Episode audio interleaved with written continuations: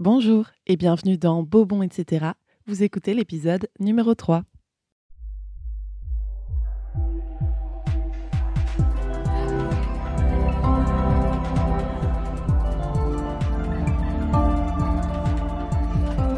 Beau, bon, etc.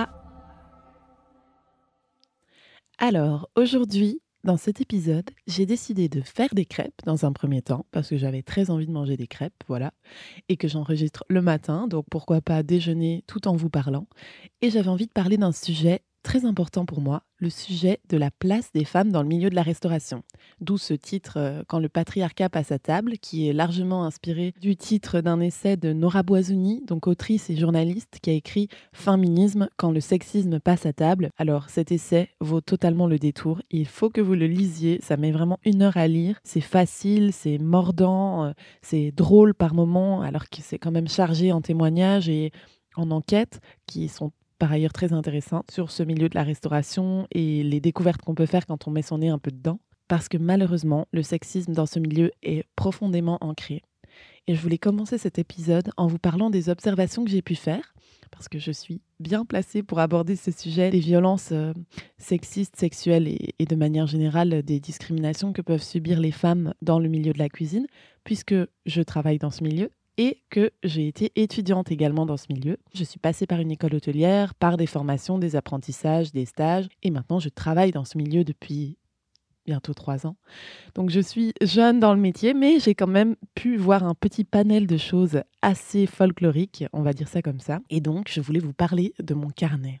Alors, ce carnet, c'est un petit carnet noir que j'ai toujours eu dans ma poche pendant mes années d'apprentissage. Je l'ai moins maintenant parce que j'en ai plus besoin dans mon, dans mon boulot actuel. Mais c'était un carnet où je prenais des notes de toutes les dingueries sexistes que j'ai entendues. Euh, j'en rigole, mais c'est pas du tout drôle. C'était euh, les surnoms. Euh, là, je l'ai sous les yeux pour vous dire. J'avais des miss, des cocottes, des poulettes, des ma jolie, ma chérie. Enfin, vous voyez les classiques, mais parfois prononcés par des personnes hiérarchiquement supérieures à moi.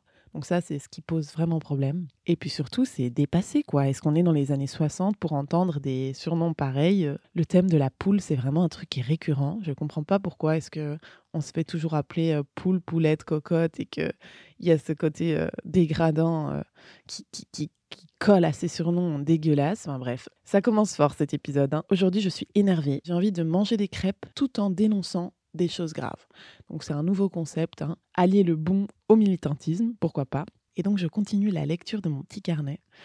Alors, qu'est-ce que j'ai comme anecdote? J'ai les assiettes trop féminines. La remarque numéro un quand tu es une femme dans le milieu de la cuisine, on peut te dire que tes assiettes sont trop féminines.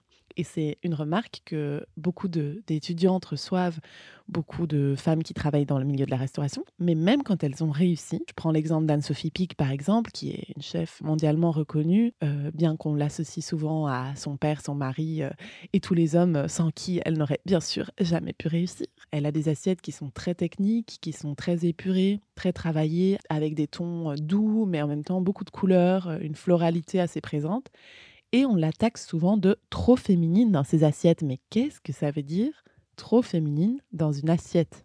Je vous pose vraiment la question. On se pose la question ensemble. Est-ce que trop féminine, est-ce que féminine est une insulte? Est-ce que c'est péjoratif de dire que quelque chose est trop féminin? Je ne pense pas. Moi, je me complais dans ma féminité, je la vis à ma façon. Chaque femme l'exprime à sa façon dans son travail créatif et dans son existence, j'ai envie de dire. Est-ce qu'une assiette peut être trop féminine? C'est une vraie question parce que je vois dans mon petit carnet que c'est revenu pas mal de fois. On m'a souvent fait cette remarque et c'est une vraie question que je me pose. Qu'est-ce que ça veut dire? Voilà, j'ai quoi d'autre? J'ai un chef qui dit en parlant d'une élève de 15 ans que son gros cul va trouer l'uniforme. Sans commentaire un maître d'hôtel qui m'a proposé sa pommade perso parce que je m'étais blessée. Donc, euh, pas besoin de vous expliquer qu'il s'agit de fluide intime et corporel euh, que je n'avais pas spécialement envie qu'il partage avec moi. Euh, qu'est-ce qu'on a d'autre? Les chefs ou les collègues qui lèvent les yeux au ciel, se moquent ou ignorent totalement les questions que vous leur posez pour vous humilier ou vous isoler. Pendant ce temps-là, les garçons, eux, continuent d'évoluer sur le côté. Donc quand c'est un collègue, dans un sens, c'est désagréable, mais c'est pas trop grave. Mais quand c'est un chef responsable de votre apprentissage, que ce soit à l'école ou en stage, c'est problématique parce qu'il y a une discrimination qui a soi-disant des avantages pour les filles. Donc, on ne te demande pas de porter des plats très lourds, de déplacer des tables, des meubles. On appellera toujours les mecs pour ça. Par contre, pour avoir accès au même niveau d'enseignement euh, que les gars, il va falloir se lever tôt, quoi. Donc, est-ce que vraiment ça vaut le coup? Moi, je veux bien porter des tables si c'est pour qu'on me marche pas dessus derrière, qu'on ricane pas dans mon dos quand je pose des questions pour euh, évoluer. Donc voilà, ça c'est une note aussi classique euh, que j'ai faite à de nombreuses reprises dans mon petit carnet.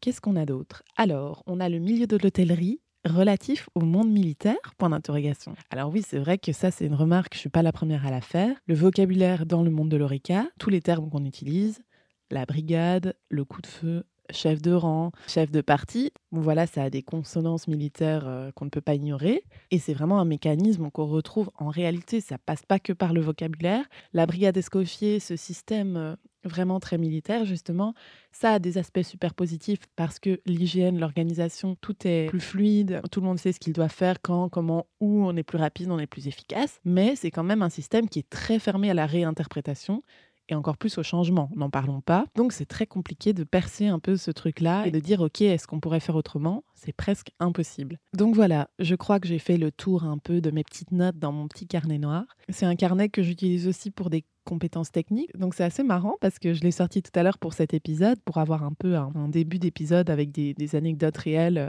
qui peuvent être un peu euh, choquantes, mais qui relatent de la réalité de ce métier quand on est une femme. Mais c'est marrant parce que j'avais vraiment sur une page une anecdote assez scandaleuse et sur l'autre page, j'avais une recette de crêpes euh, avec des astuces techniques de l'école. Donc assez marrant. D'où le fait que j'ai fait des crêpes et d'ailleurs je vais aller m'installer dans mon salon pour les déguster tout en continuant cet épisode.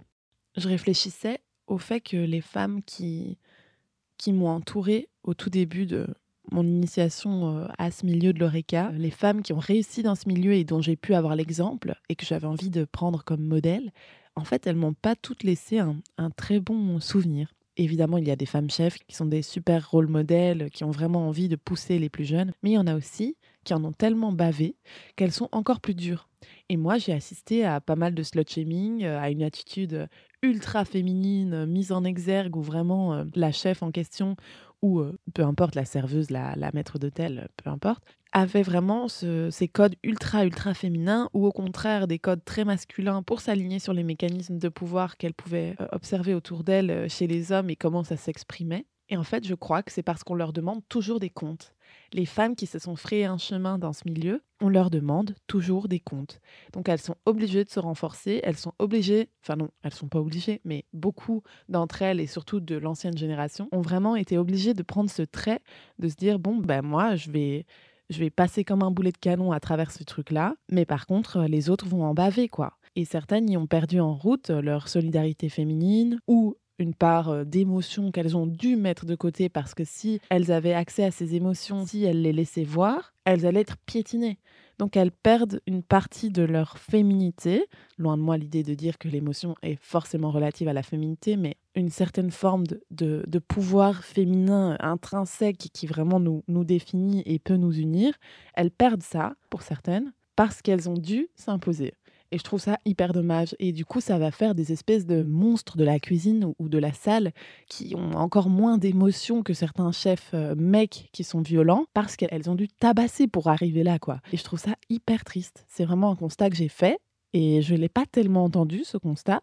J'entends par contre de plus en plus de chefs femmes jeunes mises en valeur et ça c'est trop trop trop trop bien. On attendait ça donc euh, c'est trop bien. Mais il y a aussi ce phénomène des, femmes, des anciennes entre guillemets, qui ont dû s'imposer d'une manière qui était peut-être pas leur choix de base et euh, on leur a imposé ça, on leur a imposé d'être des boulets de canon quoi. J'avais envie de parler d'un de ces boulets de canon, même si c'est un gentil boulet de canon et que j'apprécie beaucoup et que j'admire dans son travail, Hélène Darroze. Hélène Darroze, chaque année on la voit dans Top Chef. Personnellement, je regarde de temps en temps ce concours donc j'ai pu faire quelques observations. Et en fait, je remarque qu'elle porte sur ses épaules la responsabilité d'être la seule figure de chef représentant les femmes dans le concours et à la télévision de manière générale. On n'a pas énormément de femmes comme ça, de modèles féminins de réussite dans les concours et dans les documentaires, etc., relatifs à la cuisine. C'est quand même assez rare.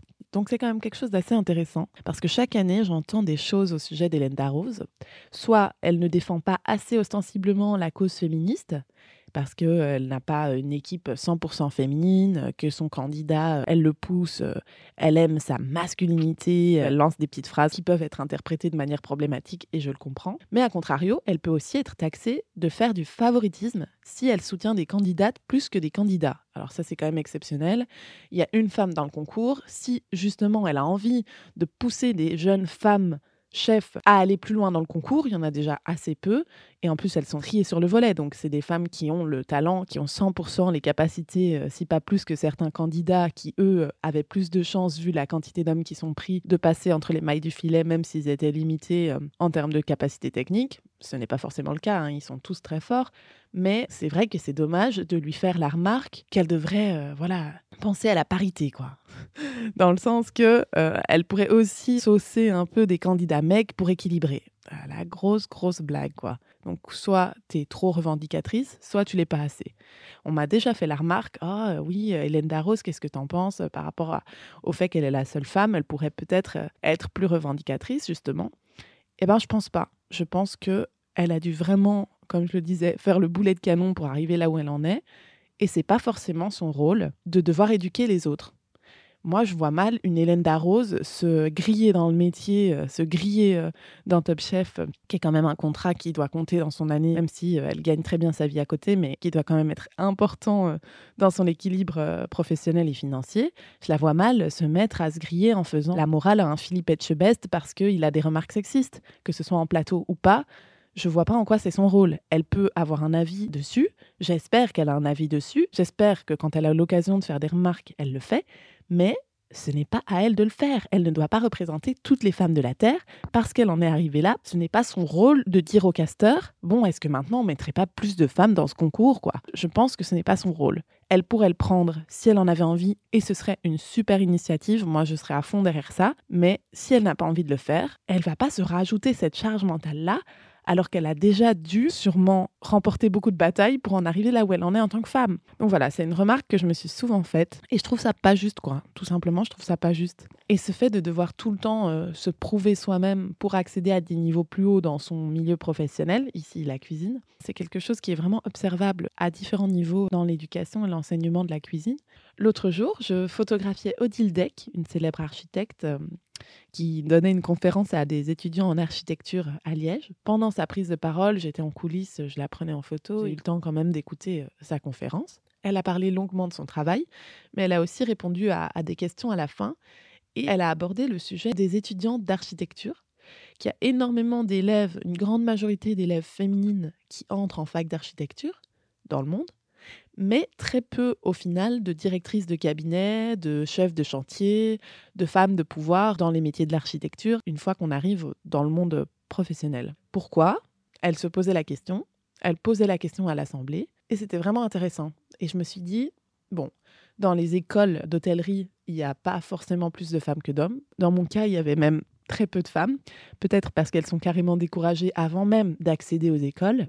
Mais la question se pose quand même, où disparaissent ces femmes entre le moment où elles entrent en école et le moment où on parle des grands chefs de la gastronomie française, euh, pas que française, européenne. Où est-ce qu'elles passent? Où est-ce qu'elles disparaissent? Et j'ai réfléchi.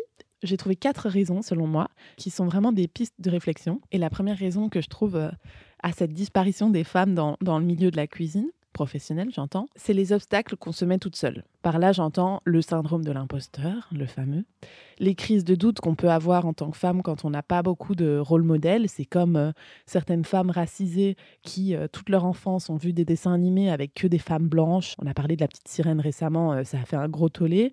Bon, ben, les petites filles qui vont voir maintenant qu'il y a des femmes racisées avec leur type de cheveux, leur type de peau, auxquelles elles vont pouvoir s'identifier, qui ont des problématiques qui ressemblent aux leurs, c'est génial. La représentation, c'est super important. Et je ne veux pas du tout comparer une cause aussi importante au rôle modèle qu'on peut avoir dans la cuisine, mais c'est un peu le même système. C'est-à-dire que tu peux être découragée en tant que femme qui veut se lancer dans la cuisine parce que tu n'as pas d'exemple de femme. Et alors, je reprends l'exemple des femmes noires. Si tu es une femme noire et que tu veux te lancer dans la cuisine, alors j'ose même pas imaginer déjà qu'il y a très peu de femmes blanches euh, mises en avant auxquelles tu pourrais t'identifier. Alors, euh, des femmes noires, n'en parlons même pas. Je crois qu'il doit y en avoir dans les mecs dont on parle. Alors dans les femmes, j'en connais pas beaucoup des chefs noirs, pourtant il doit y en avoir, mais on n'en parle pas. ou alors euh, on les a bloqués au stade plongeur, euh, plongeuse, au tout début de leur carrière. Quoi. Donc voilà, c'est vraiment les obstacles qu'on se met seul entre très gros guillemets, puisque derrière tout ça, il y a tout un mécanisme. euh, voilà, le, le patriarcat n'est jamais loin, faut bien le dire. C'est la première raison, le premier obstacle que je vois, c'est vraiment ça. C'est nous-mêmes, on se dit, on peut pas le faire parce que la porte n'est pas ouverte. Si on arrive à pousser la porte, la deuxième raison qui nous bloque, le deuxième obstacle, c'est celui mis par les autres. Là, je vais parler d'agression. C'est sûr et certain que c'est l'obstacle euh, peut-être numéro un. Les agressions sexistes et sexuelles dans le monde de l'ORECA poussent les femmes à abandonner. Voilà, c'est aussi simple que ça. Ça pousse les femmes à abandonner. Le rabaissement constant, le fait de ne pas être prise au sérieux, le fait d'être violentée parfois. Bon, je sais que les mecs sont aussi violentés en cuisine, c'est encore un autre sujet et ça existe et c'est très grave. Mais les violences sexistes, les petites remarques à longueur de journée, c'est une réalité. Quand je vous dis ça, bon, je ne veux pas balancer euh, à leur place, mais j'ai des exemples, des exemples concrets, réels qui se passent aujourd'hui de copines à moi qui ont 19, 30 ans, euh, 25 ans, qui travaillent dans des cuisines et à qui on dit toute la journée Ah, euh, en fait, j'ai même pas d'exemple de remarque tellement c'est constant, permanent et qu'il y a des choses folles qui sortent de la bouche de ces mecs, quoi. C'est dingue. Franchement, c'est dingue. Ça me met hors de moi. Je vais manger une petite crêpe et je passe à la troisième raison. J'espère que vous avez aussi de quoi manger. J'en parle à chaque épisode, c'est vraiment une obsession. Mais pourquoi pas vous faire des crêpes vous aussi, puisque cet épisode s'annonce un peu plus long que d'habitude. Alors la troisième raison, et elle découle un peu de la deuxième, c'est le découragement. Et alors là, je vais donner un exemple de témoignage que je sors d'une émission télévisée, Mille et une vies, présentée par Frédéric Lopez, je l'adore. Il avait invité euh, trois femmes, je crois, sur un plateau où le sujet était quel est le prix à payer pour faire un métier de rêve? ou le métier de vos rêves. Ça dépendait un peu des invités. Et il y avait une invitée, Francisca, qui avait travaillé euh, en cuisine, qui avait fait l'école hôtelière comme moi. Et au moment où j'ai vu cette émission, je crois que j'étais en train de me décider ou au tout début de mon apprentissage, mais en tout cas, c'était vraiment le départ pour moi. Et ce témoignage m'avait beaucoup marqué. Elle avait parlé en fait euh, du fait qu'elle avait reçu euh, une claque du chef et qu'elle avait ensuite entendu un commis euh, dire ça m'excite de te voir en colère. Donc un, choc additionné d'un autre choc. J'espère que vous sentez, quand je cite cette phrase, la violence qu'elle a dû ressentir. Franchement, je compatis euh, à fond. On n'a jamais euh, levé la main sur moi euh, en cuisine, mais euh, je ne sais pas comment j'aurais réagi. Et je crois que dans ces cas-là, on peut être totalement tétanisé. On est souvent très isolé en cuisine quand on est une femme jeune et, quand on est en apprentissage, surtout parce qu'on sait que notre réussite dans les études et dans la formation dépend souvent des avis de ces chefs qui peuvent nous, nous agresser dans ce cas-ci. C'est atroce, voilà, il n'y a pas, y a pas d'autre mot. Et dans son témoignage, elle explique qu'elle y retourne le lendemain, donc euh, au restaurant où elle fait sa formation, et qu'en fait, elle est tellement découragée, elle a tellement honte, elle est tellement sidérée, et elle a tellement peur et, et oui, honte vraiment de, de ne pas terminer son stage, que le stress la pousse à avoir une pensée euh, presque suicidaire, parce qu'elle voit l'escalier et elle se dit c'est une occasion. Si je me laisse tomber, ça s'arrête. Donc, euh, elle ne précise pas spécialement dans l'émission si elle veut dire que ça s'arrête euh, tout court ou si ça s'arrête le stage, mais je crois que dans ces moments-là, tout peut se mélanger.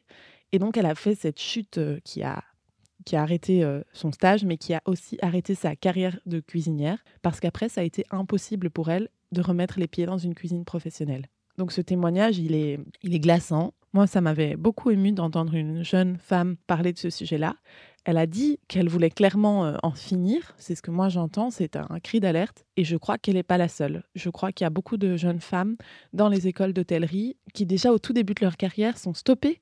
Vraiment, elles ont des, débuts de carrière complètement avortés à cause de ce souci, de cet énorme problème de violence. Et donc à la fin de l'émission, euh, quand Frédéric Lopez euh, demande aux, trois invités ce qu'elles aimeraient pouvoir transmettre comme message aux téléspectateurs et surtout aux téléspectatrices, Francisca dit la violence en cuisine, ça existe et ça peut détruire une vie. Le message est passé. Je crois qu'il faut que tout le monde ouvre les yeux sur ces violences. Dans le microcosme de la cuisine, tout le monde sait. Dans le milieu journalistique, tout le monde commence à en parler. Mais on n'est pas encore assez nombreux dans la grande masse des personnes, par exemple, qui regardent les concours de cuisine, qui vont manger dans les restaurants un peu trendy. Il faut qu'on ouvre les yeux sur ces violences, elles existent. Et hum, s'il faut passer par le name dropping, par euh, relancer ce mouvement MeToo de la cuisine qui avait vraiment explosé plus tardivement que le MeToo euh, originel, vers 2019-2020, on a beaucoup parlé du MeToo en cuisine. S'il faut relancer tout ça, s'il faut remettre les sujets sur la table, c'est le cas de le dire, ben on le fera. On le fera parce qu'il faut le faire. On arrive à la quatrième raison, et c'est l'injonction à la cuisine ménagère pour les femmes, la classique. Donc en résumé, pourquoi la cuisine, quand elle est ménagère, incombe aux femmes, et quand c'est de l'art, quand c'est valorisé, quand c'est professionnalisé, ce sera plutôt une affaire d'homme. Ce sujet, il a été beaucoup abordé, et notamment dans un podcast que je vous invite à écouter, euh, qui est très intéressant et qui peut être complémentaire avec euh, cet épisode-ci, dans lequel Nora Boisouni, dont j'ai parlé en début d'épisode, était l'invité principal. C'était l'épisode 26 du Grill décotable, violence en cuisine, où en est le MeToo dans la restauration. Donc c'était un épisode qui était très intéressant qui abordait notamment ce sujet des femmes euh, dans les cuisines à la maison et des femmes en cuisine en restauration. Donc c'est vrai que cette pression qu'on met aux femmes de savoir cuisiner depuis euh, la nuit des temps, d'être euh, la personne qui nourrit la famille, qui nourrit son homme, ses enfants, c'est quelque chose qui est très valorisé en fait. Encore aujourd'hui, même si on n'est plus dans des valeurs euh, purement traditionnelles et qu'il y a beaucoup de personnes qui évoluent, le souvenir, la douceur, l'aspect très confortable du plat de bonne maman, de la grand-mère, de la mère, ça revient souvent dans les témoignages des gens quand ils parlent de leurs souvenirs culinaires notamment. Et je ne les blâme pas du tout. Moi-même, j'ai beaucoup de souvenirs liés à ma maman alors que elle ne cuisinait pas du tout à la maison et pourtant je me souviens de gâteaux qu'elle faisait et tout ça. Donc c'est quelque chose qui est très romantisé, euh, la maman en cuisine, même si l'image s'est modernisée, mais, cette image existe euh, toujours. Mais quand il s'agit d'un art, d'une discipline, c'est une affaire d'homme. On leur laisse toute la place d'ailleurs, on leur donne toute la place, on leur remet sur un plateau, on leur dit vous allez faire la une des magazines, vous êtes un grand chef qui a violé, mais on va quand même parler de vous, on va vous mettre en valeur, on va totalement ignorer qu'il y a une brigade qui travaille avec vous, qui travaille derrière vous et qui comprend notamment des jeunes femmes. Je pense que, que je vais vous lire des notes que j'avais prises à ce sujet sur euh, une autre émission télévisée. Euh, décidément, où le sujet avait été abordé et j'avais fait des observations sur ce qui avait été dit et j'avais pris des notes. Donc, euh, encore une fois, cette fois-ci pas dans mon petit carnet noir, mais sur mon ordinateur. Donc, c'était sur le plateau de l'émission Je t'aime, etc etc. On est dans le thème du podcast. Donc à la question euh, de pourquoi la cuisine est-elle considérée comme une affaire de femmes, puis est accaparée par les hommes dès lors qu'on la considère comme un art, la journaliste sur le plateau posait cette question et la chef et ex-participante du concours télévisé Top Chef, Guylaine Arabian, avait répondu euh, Il y a énormément de filles qui se présentent sous-entendu en cuisine, même dans les écoles, qui ont énormément de talent, et quand elles entament une vie professionnelle, après, il leur est difficile d'imposer à leur mec de dire bah voilà, maintenant c'est toi qui vas t'occuper de la maison, moi je vais poursuivre ma carrière, le travail il est vraiment à faire là. Donc elle avait euh, répondu à cette question qu'on se posait tout à l'heure euh, des, jeunes filles dans les écoles et où est-ce qu'elles disparaissent puisqu'elles ne sont pas du tout représentées après dans la vie professionnelle. Et donc sur le même plateau, il y avait la jeune chef Alexia Duchesne que j'aime beaucoup, j'apprécie son travail, elle a été très médiatisée il y a quelques années, je crois également à la sortie du concours Top Chef, je ne suis plus sûre. Et elle se justifiait de ne pas faire la chasse à l'homme avant de dire, enfin d'évoquer plutôt à demi-mot les, très graves agressions qu'elle a subies euh, en cuisine et ça depuis depuis qu'elle est toute jeune, puisqu'elle a sûrement été apprentie euh, vers 14-15 ans et, elle a connu toutes ces violences en cuisine. Elle, elle y a été habituée, c'est elle qui le dit. Elle a dit qu'elle y avait été habituée. Donc c'est quand même assez choquant. Et au cours de la même émission, la présentatrice euh, Daphné Burki se montre choquée par des propos misogynes qui sont tenus par le chef Yannick Aleno, qui sont abordés sur le plateau. Bien sûr, Aleno n'est pas présent. D'ailleurs, c'est un plateau presque exclusivement féminin pour une fois, bien que c'est pas pour autant qu'il n'y a pas eu un nombre de conneries incroyables déversées, mais bon, c'est un autre sujet. Donc le chef Aleno euh, accusé de harcèlement et de violence euh, par certains de ses employés et employés euh, vers 2015. Il avait fait une prise de parole au sujet des femmes et de leur ADN qu'il réduisait au seul but d'enfanter.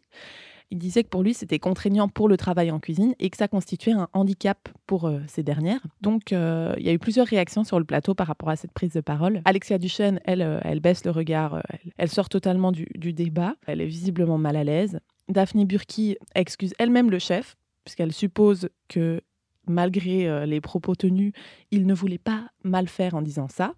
C'est quand même assez extraordinaire. Ses propos sont appuyés euh, par une autre intervenante. Et finalement, le coup de grâce, une autre animatrice, Caroline Diamant, s'apprête à prendre la défense d'Aleno. La présentatrice s'adresse au public euh, en la coupant et en ironisant attention, euh, la Terre va s'arrêter de tourner, les gars, elle va dire du bien des hommes. Bon, finalement, la chroniqueuse reprend la parole et elle confirme, pour avoir été chef d'entreprise, que les demandes liées aux enfants étaient quand même bien souvent émises par des femmes.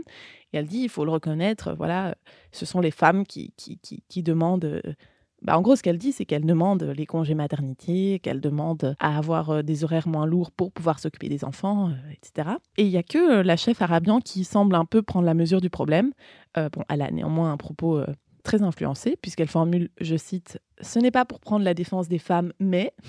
Et elle poursuit en disant que si les hommes ne veulent pas les remplacer, ah, déjà le terme est assez extraordinaire, on fait un enfant à deux, donc euh, je ne considère pas que mon conjoint doit me remplacer pour s'occuper des enfants. La charge devrait être partagée équitablement. Enfin bon, c'est encore un autre sujet, décidément. Donc s'ils ne veulent pas les remplacer pour coucher les gosses et leur faire à manger, elles sont bien obligées de s'adapter professionnellement. Bon, Daphné Burki tend à conclure le débat en évoquant la charge mentale des femmes, sans la citer et le partage des tâches. Mais le ton euh, revient vite à la raillerie, puisque Caroline Diamant surenchérit.